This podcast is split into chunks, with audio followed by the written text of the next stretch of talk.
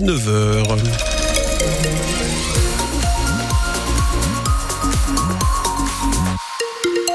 Dimanche 21 janvier, tout va bien sur les routes de la région. Louise Forbin, vous allez nous informer et nous dire un petit peu ce qui va se passer euh, en ce qui concerne la météo de ce dimanche.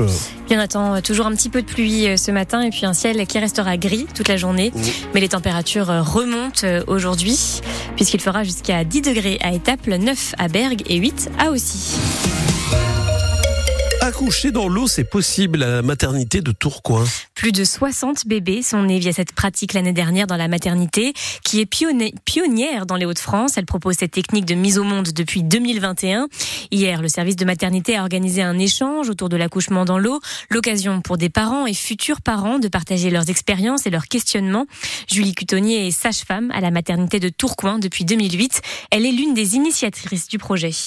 On a vraiment été motivés euh, avec mes collègues autour de ce nouvel type d'accompagnement. En fait, ça fait de nombreuses années hein, qu'il y a des femmes qui souhaitent accoucher dans l'eau. Et c'est vrai que comme c'est une pratique qui est euh, hautement euh, développée dans d'autres pays, que ce soit en Belgique, en Angleterre, en Nouvelle-Zélande, aux États-Unis, en toute sécurité, on s'est dit bah pourquoi pas chez nous en fait. Donc on s'est vraiment constitué une équipe avec trois autres de mes collègues sages-femmes, une obstétricienne, pour monter quelque chose de sécure pour les femmes et les bébés. Que c'est les femmes en fait qui nous pousse à bousculer nos pratiques et à pouvoir proposer autre chose, qu'elles aient le choix.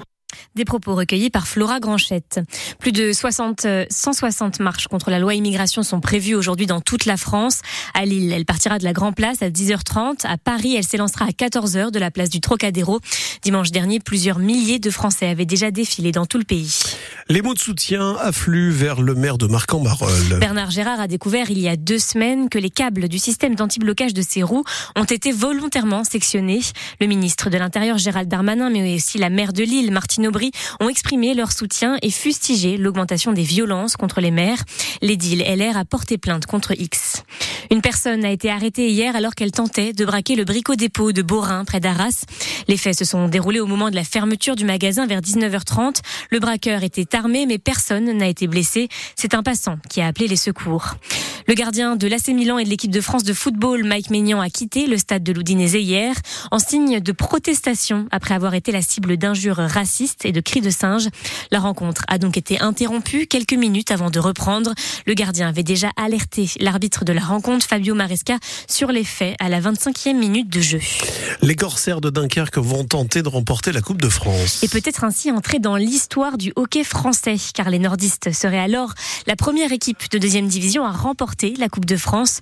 Pour cela, il va falloir dominer l'une des meilleures équipes du pays, la formation des Brûleurs de Loup de Grenoble, vainqueur de la dernière édition. Les Grenoblois qui évoluent au sein de l'élite, la Magnus, la première division du hockey français. Le face-à-face sur le papier est donc déséquilibré, mais pour les Dunkerquois, le plus important est ailleurs. Sylvain Charlet est allé à leur rencontre dans leur antre, la patinoire Michel Raffou.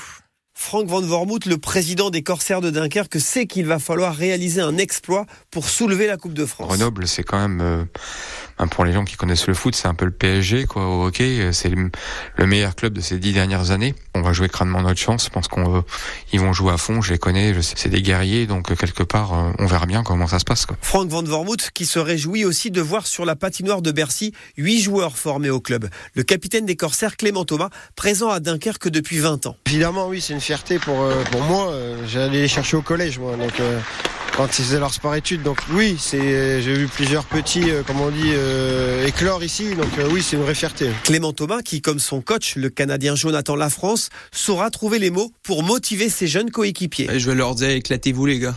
Donnez tout euh, qu'est-ce que vous avez. Puis en plus, on le sait que nos partisans là, ils, vont ils vont être derrière. Je pense qu'on a on a presque une vingtaine d'autobus euh, qui vont partir de Dunkerque avec nos partisans. Ça va être un truc de fou. 1400 partisans des Corsaires font le voyage vers Paris avec pour premier objectif d'assurer l'ambiance comme lors des matchs à domicile dans les tribunes de la patinoire Rafou.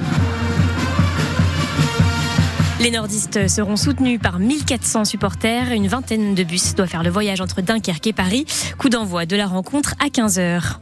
Et c'est un doublé pour le skieur français Cyprien Sarrazin. Après avoir remporté la première descente de Kitzbühel vendredi, le skieur s'est offert une deuxième victoire hier en Autriche, battant son principal rival, le Suisse Marco Odermatt.